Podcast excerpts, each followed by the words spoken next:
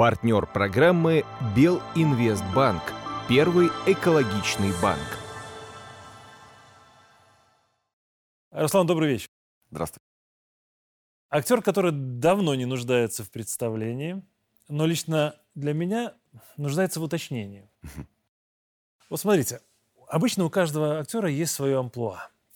Нагиев всегда немножко Нагиев, да, Михалков всегда очень много Михалков. Вот в вашем случае я несколько растерялся, когда смотрел фильмографию. Несмотря на очевидную типажность, вы играете самые разные роли. Вот как сами для себя определяете свое амплуа? Или все-таки патриот и заслуженный артист Республики Беларусь, этого более чем достаточно? Ну, патриот и заслуженный артист – это Руслан Чернецкий. Начнем с этого. Так. А то, что вы видите на экране, это не Руслан Чернецкий. Это, это персонаж. Я буквально сегодня вижу вас совершенно в другом образе на одном из конкурирующих телеканалов в сериале. Мне нравится. Да, во мне есть, в каждом из нас есть все абсолютно. Абсолютно все, все черты характера. Просто в разной степени и на разной глубине они закопаны в нас. И самая сложная задача достать их оттуда. Когда-то бывает проще это сделать, а бывает, вот, допустим, недавний, э, так сказать, мой опыт, э, мюзикл «Гурьянов» в Театре эстрады. Вот там мне пришлось очень сильно покопаться для того, чтобы ну, воплотить такого человека. Вы перестраиваетесь каждый раз? Себя перестраиваете? В процессе репетиции, да, когда это уже наработано, когда это уже вкатано, когда это уже доведено до автоматизма, тогда уже не нужно этого делать. Ну, это буквально э, занимает, может быть, полчаса. А вашем «Уйти в большое искусство» от учебы на автослесаря, Мгм. танцев в Таиланде, Да. смелом спектакле «Леди Снайс». да? Вот об этом написано много интервью. Ну, правда, у меня этого еще не было, слава богу.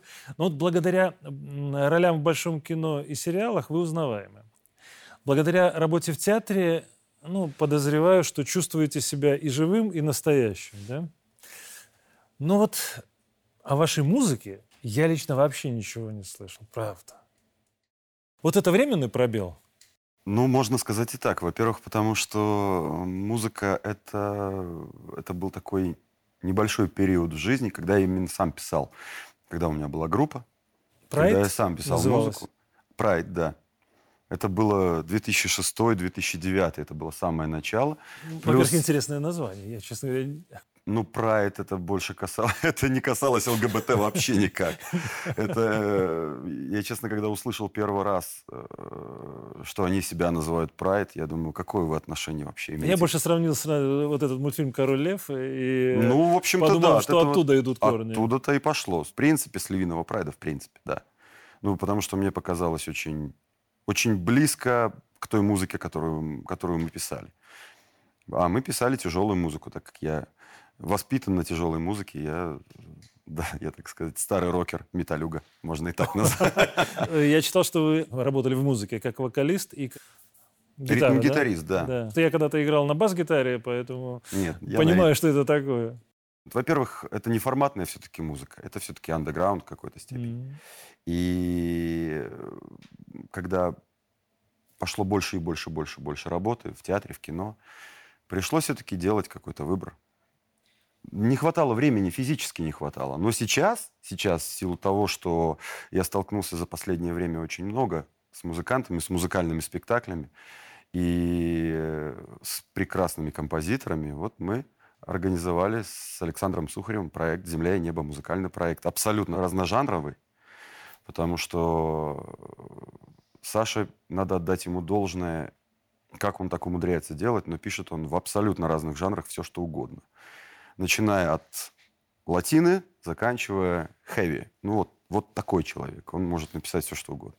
Ну, мы сейчас готовим проект «Песню года». Я очень надеюсь, да, что вот этот проект вы разовьете, и мы еще увидимся, в том числе и в таком амплуа. Ну, раз уж программа у нас общественно-политическая, то придется все-таки комбинировать культуру и социум. Вот, например, э, волновал меня вопрос.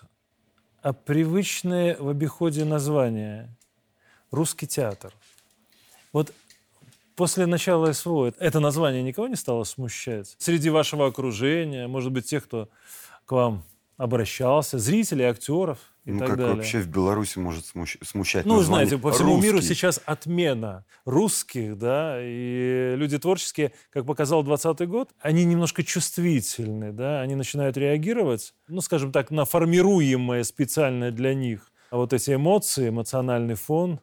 Вот мне просто интересно, столкнулись ли вы с этим? Нет, конечно. Но как в Беларуси можно вообще что-то русское отменить? Мы с вами по-русски разговариваем. Несмотря на то, что у нас есть и белорусская культура, и белорусский язык. Ну да, когда я реально читаю в некоторых соцсетях и телеграм-каналах, когда начинают говорить, что у нас притесняют русский язык, это У нас Ну, притесняют русский язык. А, когда вот люди, которые говорят об этом на полном серьезе, вызывают у меня некоторые... Ну, это как минимум странно, давайте так. Да, как минимум да, странно. как Ну, минимум. скажем, вежливо. Да. Как минимум странно. Ну, дело в том, что по поводу, скажем так, э, отмены русской культуры за границей, давайте начнем с того, что посмотрим, кому от этого хуже. И как быстро они начнут скучать. Ну, как можно отменять Пушкина, как можно отменять русский балет, как можно от- отменять Чайковского. Ну, давайте посмотрим, как скоро они куда скатятся. Ну, видите, европейцы как-то скатились, скажем прямо. Во-первых, это говорит о том, насколько они слабы. То есть они, они всеми правдами и неправдами пытаются хоть что-то сделать как угодно, в каких угодно сферах, на, на чем угодно. Тут проявляется их отношение к нам. Они показывают, что как они к нам относятся, я имею в виду... На самом деле. На самом деле, да. Мы для них, не знаю, пигмеи, папуасы. Для них... Мы живем в джунглях. да, а, А, да, абсолютно А верно. А они цветущий э, сад. цветущий сад. конечно, да, да. Прекрасно. Ну, сейчас пытаются все оправдать. Ну, насколько это долго, как вы думаете, продлится? Вот это вот непонимание реальности. Мне кажется, что оно уже начинает к ним приходить. Ну, по- как минимум снизу это идет. Я имею в виду от, от простых людей, от простых европейцев. Давайте тогда о культовом для каждого из нас авторе, да? Достоевский. Мгм. В конце февраля в том самом русском театре премьера «Идиота». Да.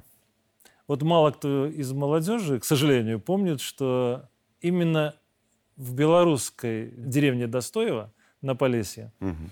Э, знаменитый русский писатель, да, вот он этой деревне обязан своей фамилией. Вы в новой постановке играете самого Федора Михайловича. А мне интересно, правда, вот про- лично скажу, что мне очень интересна вот эта роль. Вот скажите, в спектакле будет особое посвящение нам, белорусам? Ну, я бы не сказал, что Федор Михайлович делил в принципе русский мир. Если он говорит о русском мире, он говорит обо всех. О России, Беларуси и Малороссии тогда еще, сейчас Украине. Для него русский мир неделим. Поэтому, если он посвящает что-то русскому миру, это и нас прямую тоже касается. И он не несет того негативного подтекста, который нам Абсолютно. пытаются навязать. Поэтому, да, посвящение есть, но в рамках большого, единого русского мира. Славянского. да, Славянского, такого мира, конечно. да. Ну, вот князь Мышкин. Бэтмен, аватар, супергерой славянской цивилизации.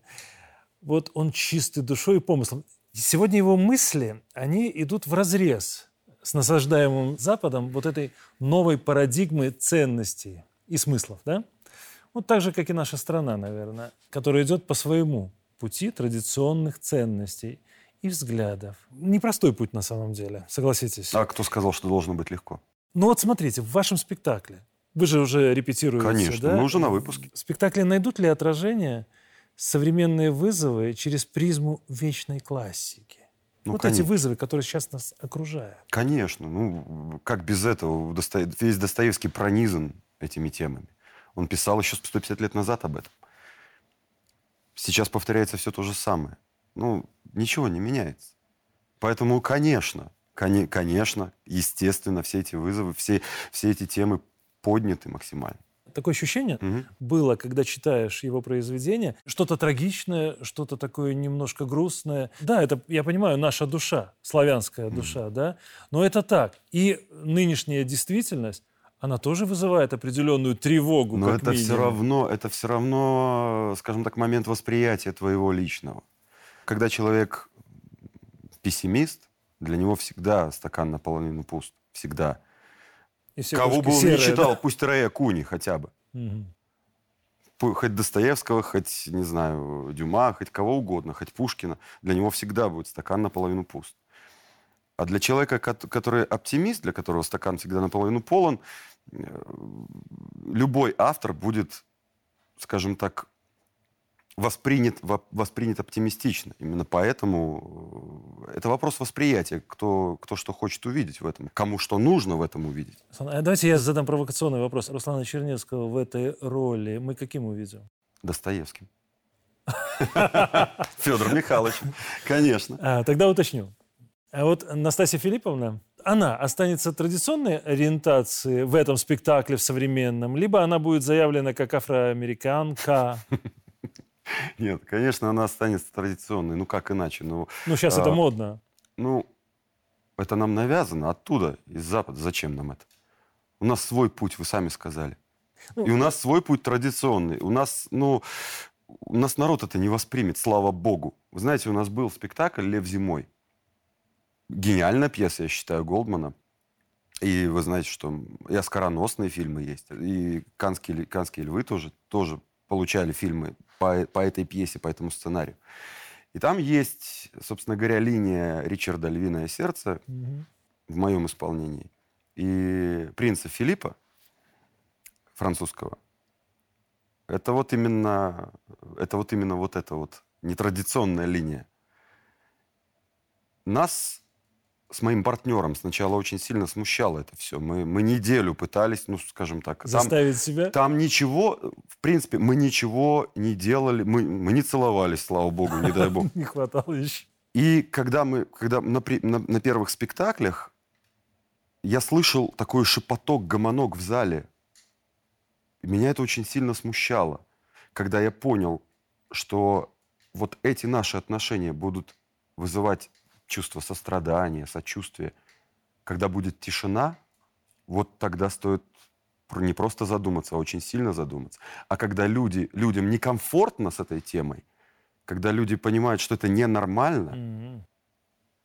значит, все в порядке. Значит, мы еще здоровы, слава богу. И будем здоровы. Ну, вы почувствовали второе.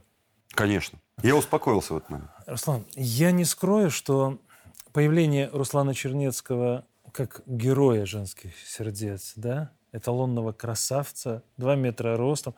Ну, вот когда вы появились на женском форуме в 2020 mm-hmm. году, да, это обеспечило, будем говорить прямо, сокрушительный удар по очень многим сомневающимся леди.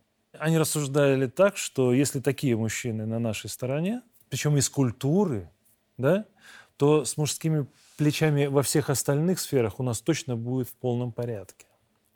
Потом был День народного единства в Итоке, где вы везде принимали участие. У вас не было ни секунды сомнений вот тогда, когда деятели культуры поплыли, в том, что вы на правильной стороне? Безусловно, не было ни секунды сомнений. Я очень давно наблюдаю, анализирую все, что происходит у нас, все, что происходит вокруг, и пытаюсь понять, почему оно так происходит, и, скажем так, где, те, где эти процессы идут правильно, а где нет. Ну, ты не придаешь этому значения, когда ты один живешь или когда у тебя появляются дети. Ты как глава семьи должен понимать, в каком мире твоя семья будет жить потом. Именно поэтому я начал изучать сначала экономические процессы, макроэкономические процессы мировые. И так плавно, плавно, плавно я пришел к геополитике. Потому что для меня это было важно. В каком мире будет расти моя дочь и жить потом. Дочь, может быть, еще дети. И на тот момент, когда у нас начались все эти, скажем так, неприятные дела, я совершенно прекрасно понимал, что это, для чего это, и кто, кто, ну, кто прав, кто виноват. Кто прав, а кто не прав в этой ситуации. Поэтому сомнений не было вообще никаких. Мало того, что я на, на, на интуитивном уровне уже чувствовал давно, что, что это такое. Я был очень серьезно подкован. То есть я уже сознательно понимал, что это для чего это. Знаете, у меня складывается впечатление, то, что получается те, кто э, не разобрался они не хотели разбираться или ну, просто на самом деле отсутствие знаний? Ну, во-первых, Ну, да. специфические знания. Отсутствие специфических знаний это раз. Ну, мы же, мы же достаточно комфортно жили. Ну, согласитесь. Ну, зачем, если у тебя все хорошо, зачем, ну, зачем тебе забивать голову какими-то другими вещами? Это раз. А во-вторых, эм, ну, против нас же действительно очень серьезные люди. Ну, не надо недооценивать наших врагов. против- Безусловно. Против нас очень, за нас очень серьезно взялись. Поэтому ос- особенно после ковида. Потому что наш президент сказал, «Не- вы как хотите, а я народ не буду закрывать на локдаун. И это еще послужило. То есть там все одно на одно. Не только, скажем так, эта фраза. И вообще то, что происходило у нас во время ковида. Но и это тоже. Я уже понял, я уже тогда, когда он эту фразу сказал, помимо всего прочего, я понял, что за нас в 2020 году возьмутся очень сильно. И да, взялись, так и было, собственно говоря. И за нас действительно, и за нас, и за Россию очень серьезно взялись. И это надо было понимать. И именно поэтому э, так и случилось, так и повлияли эти события на людей, на их, э, на их, так сказать, ошибочное мнение по этому поводу. Я просто, знаете, я пы- пытаюсь представить, вот если бы тогда президент пошел, ну, скажем, навстречу, да, или прогнулся бы под этим давлением а, и объявил бы локдаун, вот я пытаюсь понять даже, что было бы с экономикой. Ведь мы бы этого не выдержали. То есть буквально через полгода, через год мы бы не просто почувствовали, а мы бы обрушились. Ну, нам и бы это было на руку нечего бы нашим противникам. Конечно, естественно. Все, все к тому и шло. Все для этого и было. Ну, смотрите, у вас такое необычное достаточно, ну, вы обозначили хобби, да, увлечение политологией. Но, э, может быть, тогда есть смысл э, вводить спецкурс о цветных революциях, да, элементарно, да, о особенностях политологии в разрезе э, Белоруссии, М. да? Спецкурс где? В Спецкурс в вузы, не просто в вузы, в культурные вузы. Вузы, которые готовят людей для культуры. Более углубленные, более понятные, на пальцах, чтобы могли бы объяснить, что происходило. Ну, я считаю, что прям необходимо. Необходимо. Ну, потому что надо... Ну, несмотря на то, что мы, деятели культуры, мы витаем в облаках зачастую. Ну, я тоже так, такой. Почему нет? Там как- это профессиональная амортизация. Начнем с этого. А, нас немножко нужно приземлять. Нам нужно объяснять, что, что происходит на Земле. Это просто необходимо. Хотя бы какие-то, вот такие, как вы сказали, э, цветные особенности методичек цветных революций. Ну, Вот вы лично читали Шарпа? Конечно. Ну, конечно.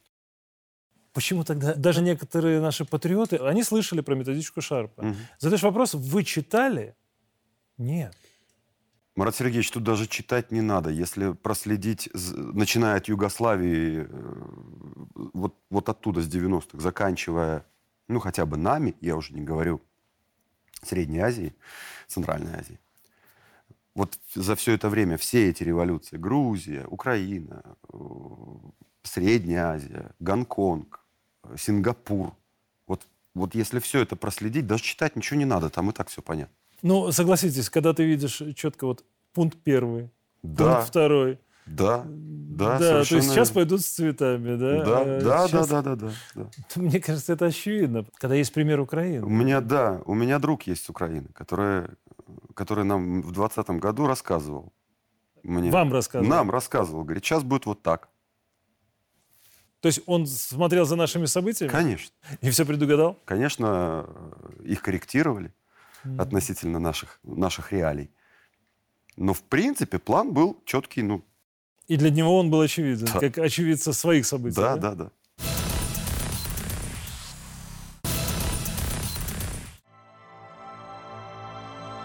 Партнер программы Белинвестбанк.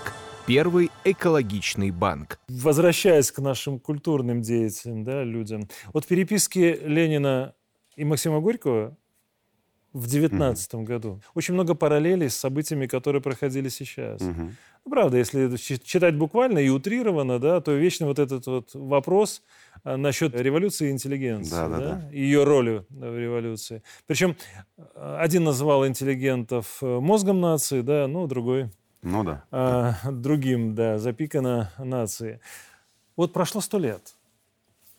Такое ощущение, что ничего не поменялось. Э, Среди людей культуры оказалось слишком много тех, кто, ну, скажем, не разобрался, мягко говоря, а, грубо говоря, предателей, к сожалению. Вот на ваш взгляд, чем это было вызвано и почему вот эти исторические параллели, они, к сожалению, не случайны? Ну, Марат Сергеевич, я бы не сказал, что именно в среди, среди культуры э, Нет, конечно. было. Просто Нет, вы- вы просто мы на виду, этой просто сферы. мы, просто мы на виду. Да. Именно- да. Как нас- и журналисты, нас- как и да, спортсмены. Да, да, да. Просто нас Да. лучше всего видно. Э, Среди людей, которые не, не так на виду, тоже было много таких людей. Я думаю, что в процентном соотношении это было примерно равное количество. Но просто все это происходило именно потому, что мы на виду. Для кого-то мы даже лидеры мнения, хотя и незаслуженно. Порой бывает так, особенно сейчас. И в те годы, в начале, в начале 20 века, тоже были такие лидеры мнений, которые были незаслуженно ими. То есть они тоже на каком-то, на каком-то хайпе взле- взлетевшие. То есть это в свое- своего рода, понимаете, даже какая-то профанация. То есть, опять же, недостаток, э, недостат, недомышление какое-то, недостаток информации вот среди этих людей. И они транслируют, у них сформировывается какое-то определенное мнение, то есть они не, не- не могут подняться чуть выше, чтобы шире увидеть всю, всю, всю картину. У них складывается внутри, в определенном сегменте свое мнение, и они его транслируют. А так как они лидеры мнения, э, человек задумываться начинает, и происходит то, что происходит, к сожалению. Эмоции здесь имеют значение? Безус- безусловно. начало. Безусловно. Безусловно. Именно эмоциональный фон, именно, скажем так, э, неумение в какой-то момент сказать «стоп». Да, у меня подвижная психика. Ну, подожди пока. Давайте-ка То есть я подумаю об этом завтра. да, да, да, да, да. Я, начиная с 16 года, э, в этом плане очень серьезно работал над собой. Ну, мне пришлось, потому что я играл в американский футбол и играл на позиции кутербека. А там эмоций вообще не должно быть. И я... Это была очень, очень серьезная работа. Когда ты видишь, что на тебя несется м, э, 11 бугаев, которые, ко- каждый из которых хочет тебя э, очень сильно травмировать, чтобы, ну, как минимум. Тогда, ну, очень страшно становится. А ты должен в этот момент понять, ну, уви- видеть все и, понять, и правильно принять решение за секунды. А вот тут эмоции, конечно, очень сильно мешают. То есть наш президент с роли Коттербека э, справился Великолепно. великолепно. Конечно. Это прекрасно. М. Ну вот, Руслан, как лично вы можете объяснить для себя, ну или меня, вот лицемерие тех, кто громко хлопнул дверью в 20-м и уехал в Россию. Есть такие экс-телеведущие, Да. актеры, которые спокойно сейчас там работают. И в 22 году, в феврале месяце, 25 числа, 24 началось, ну, сутки подумать, а 25-го никто громко не хлопнул дверью снова и не уехал куда-нибудь в просвещенную Европу. Они ведут мероприятия, снимаются в сериалах. Э, нас здесь их еще показывают. И их ничто не смущает. Не томящийся Навальный, да, не тирания, ничего. Почему? Там что, больше платят или пришло понимание просто, что они тогда ошиблись? Ну, я не могу утверждать, я могу только... Ну, меня только интересует пред- просто ваше мнение. только да. предположить. Как вы это видите? ну, чужая душа потемки все-таки. Мне кажется, это все-таки осознание какое-то в большей степени. То в есть большей Оно степени. может прийти. Безусловно, конечно. Потому как, как я уже говорил, что те события в 2020 году, которые у нас происходили, это все-таки момент эмоциональный. Это все-таки когнитивная война против нас ведущаяся. Как ни крути. А когнитивная война бьет по эмоциям. Ну, они сознательно выводили нас на эмоции. Это да, правда? да, И да. формировали эту картину. Она и есть когнитивная война.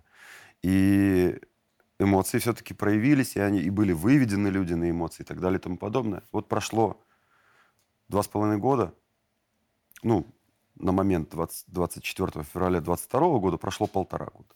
И осознание все-таки произошло. У, у большинства, я считаю, что произошло осознание, они поняли. Просто очень сложно э, признаться в этом публично, открыто.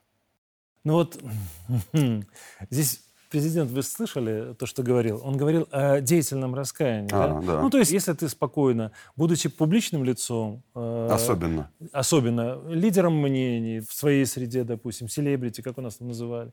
И если ты тогда публично не побоялся, не постеснялся сказать свое мнение так, да, в поддержку э, революции, сейчас, в моем представлении, да, ну, всегда говорят, сила действия должна быть равна силе противодействия. Но сейчас, по идее, если ты действительно осознал, ну, сделай то же самое. Ну, это как минимум справедливо. Ну, справедливо, да. То есть ты просто напиши там же, выскажись там же, на той же площадке. Вот, на ваш взгляд, может быть, я ошибаюсь, да, может быть, я слишком многого требую, но на ваш взгляд, каким должно быть это деятельное раскаяние? Ну, именно таким и должно быть. Ну, по крайней мере, как минимум, публичное признание своих ошибок. Но это как минимум честно и благородно. Это сложно. Как минимум. Да, это сложно. Ну, конечно, сложно. Это так сложно, Конечно, сложно. когда эго собственное перекрывает вз- взор, да? Но у нас такой мир, мы живем в таком мире. В мире э, нас, из нас воспитывали 30 лет эгоистов. Ну, а что ж вы хотели? Ну, конечно. Хорошая фраза. Ну, ну, безусловно, у нас... э, Я недавно пришел к такому выводу, что бич современного общества – это эгоизм, безусловно. Ну да, ну обратите внимание, просто присмотритесь к тому, что мы видим, что мы видели 30 лет на экранах телевизоров, на экранах кинотеатров, где угодно. Нам пропагандировали красивую жизнь, о том, что ты всего этого достоин вот так. Из нас растили снежинок просто, понимаете? Вот ты снежинка, ты достоин всего и сразу. Вот сейчас иди и бери. А почему? А потому что ты такой особенный. Вот и все. Знаете, это типичная либеральная идеология. То есть э, Ну, конечно. индивидуальное превыше общественного. Конечно. да, и... для них это, и для них это выгодно, потому что потребитель думает только о своем потреблении, только о себе, о том, как он потребляет, и ни о чем другом. То есть общество потребителей, к сожалению, сыграло свою роль, да? Ну, конечно. Но вы ведь помимо балета, танцев, театра и кино играли в КВН? Ну, это было чуть-чуть, это совсем. Ну, было, да. Но вот некоторые КВНщики как-то решили стать президентами, да, или за Ах. них решили. Они играли множество ролей, мастерски вливаясь, да, в любую роль, вот вливались просто. И сейчас вы вот влились в эту роль президента. Ф. У вас не было искушения заняться политикой? У меня? У вас? Нет, нет, что вы. Я нахожусь на своем месте, я делаю свое дело там, где я должен его делать. А давайте я э, задам провокационный вопрос, да, ну, может быть, даже где-то поспорю, подискутирую. Ведь для того, чтобы продвигать культуру качественно, а почему бы не стать депутатом? И формировать э, правовое поле, которое будет способствовать развитию культуры.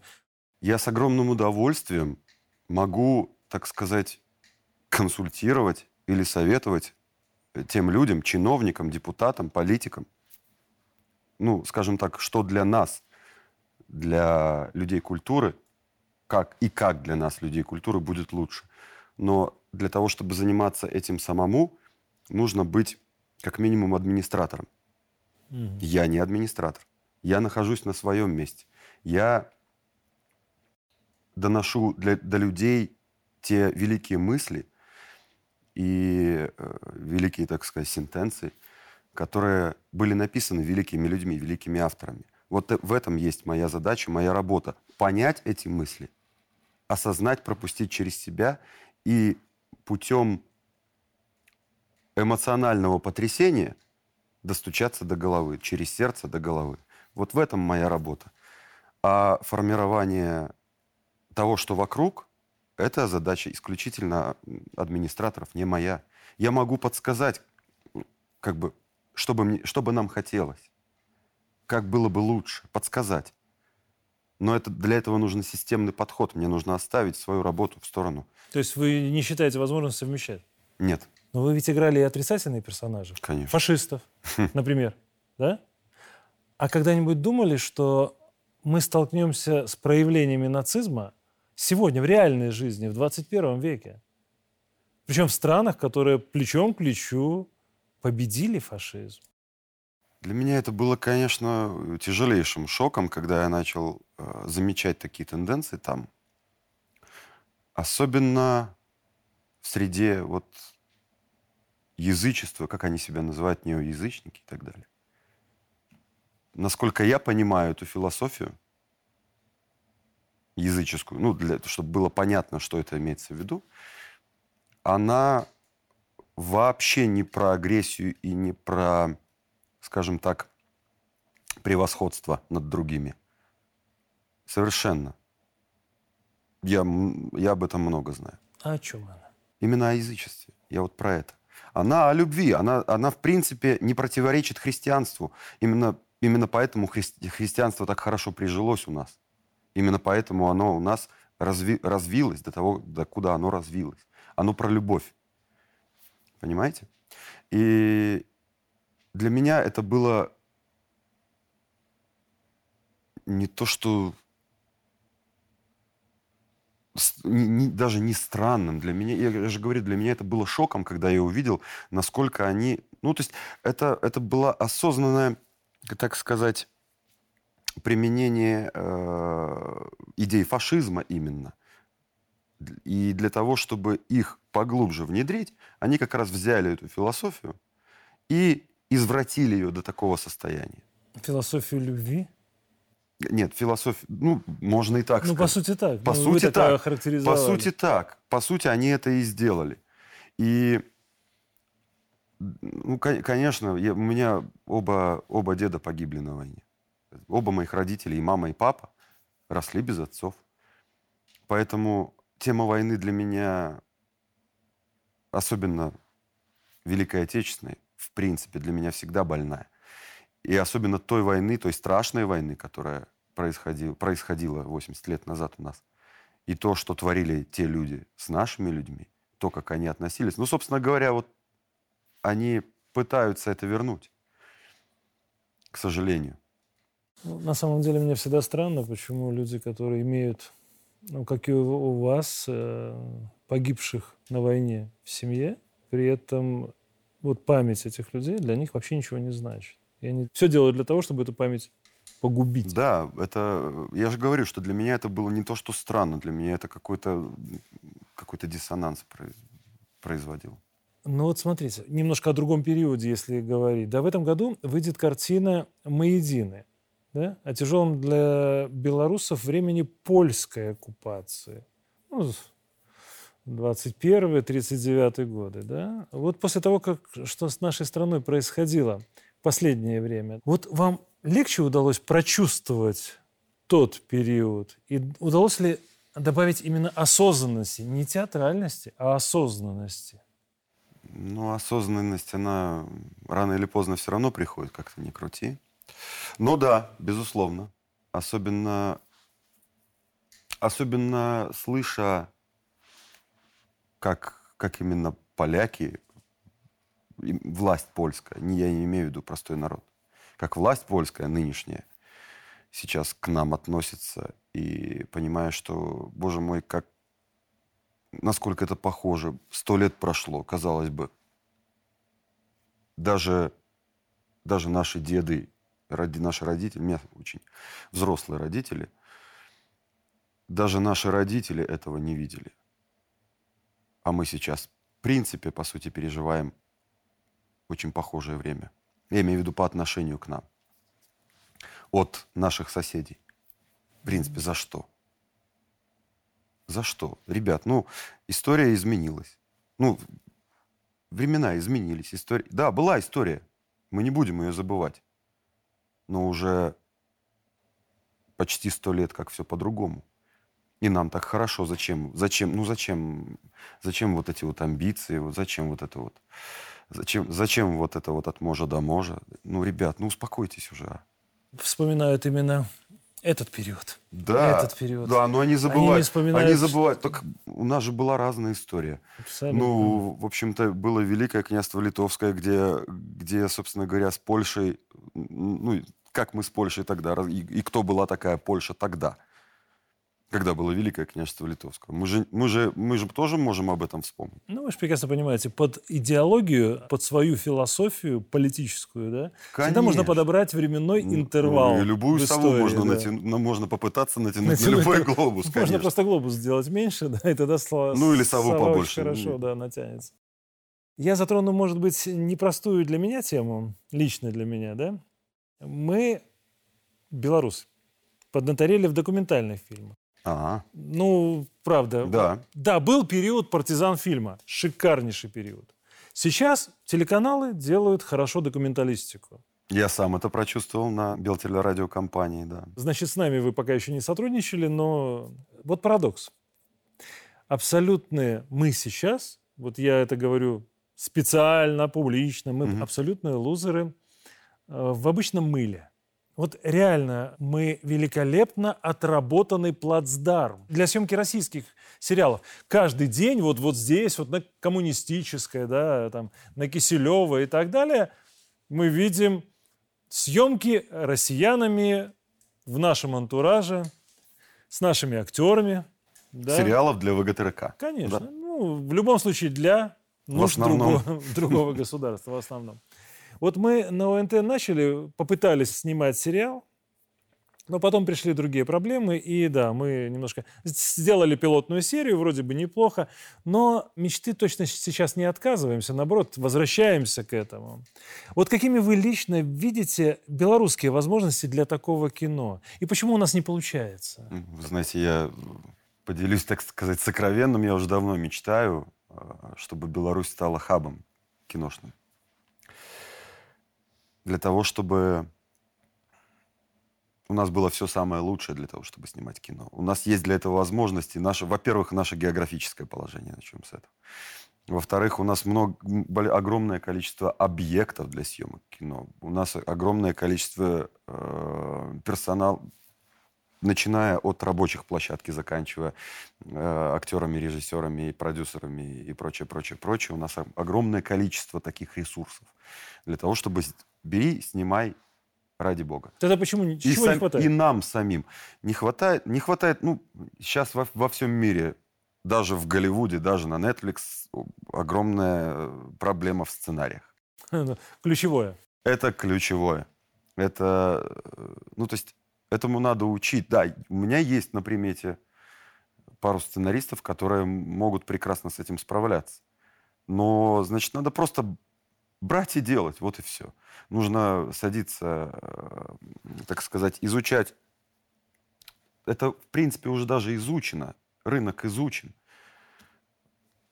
Схема, схема отработана. Нужно просто брать и делать. Не, на, не надо, я так думаю, замахиваться на какие-то серьезные какие-то полнометражные картины. Да, мы раз в год можем это сделать себе, позволить. Но это очень дорого стоит. У нас государство не настолько, ну да, у нас все хорошо, у нас все, все хорошо с экономикой, в принципе, как намного лучше, чем могло бы быть.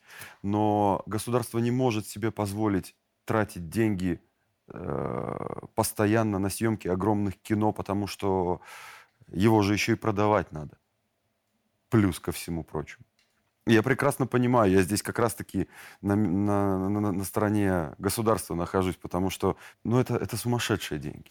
Ну, понимаете, в чем вопрос? Как-то довелось быть в Казахстане, Мгм. и немножко познакомился с процессом и их опытом производства вот этих вот многосерийных телевизионных сериалов.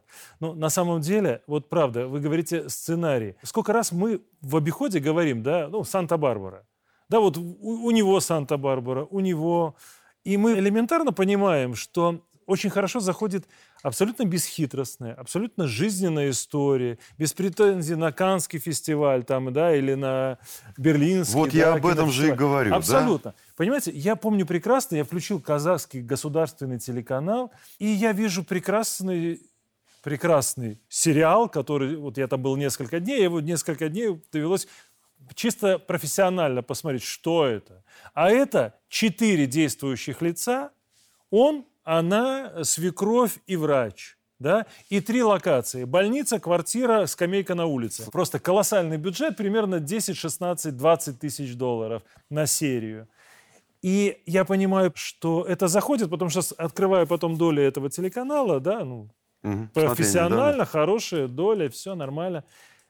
И я не могу понять, почему. Почему мы не можем? Почему вот не снять корону, поставить ее в сторону и заняться мылом? Ну так просто надо брать и делать. Я ж, вот я хотел сказать, что чего далеко ходить. У меня лично есть такой опыт, когда мы снимали двухсерийный теле, телефильм, телесериал, двухсерийный только. Мы его снимали в одной локации, в частном секторе. Мгм. То есть на четырех сотках в одном доме мы сняли все кино. В тесноте да не в обиде называлось кино, потому что там все... Ну, и это действительно очень добрый, добрый, хороший фильм получился. Правда, это была лирическая комедия. Ну, такой... как, э, Немножко перекликалась с Мэри Поппинс. Вот. И замечательно получился. Добрый, очень интересный фильм. А сняли мы это, я же говорю, на четырех сотках и в одном домике маленьком. Я же говорю, надо брать и делать. Руслан, сейчас прямо под ногами валяется тема. Это все очень свежо, 20 год, да, мы все время к нему возвращаемся, Ага. мы все время говорим, до, сих, до сих пор часть людей живет за рубежом, да, мечтают сюда вернуться или не мечтают, в зависимости от того, кто. Есть характеры, Мгм. типажи, драма, да, конфликт. То есть все, что необходимо для нормального сериала. Вот почему бы не снять? Это я все жду, когда кто-то 20-й? заявится про 20 да, и начнет это делать. Вот если бы вы снимали, как, каким бы вы видели по жанру этот сериал? Ну, я бы снимал это как драму. Ну, я думал об этом. Признаться, я думал об этом уже... Ну, не сразу, конечно, в 20-м. Позже чуть. Я думаю, что... Ну, самое страшное... То есть там бы- было все в 20-м году. То есть э, люди ругались.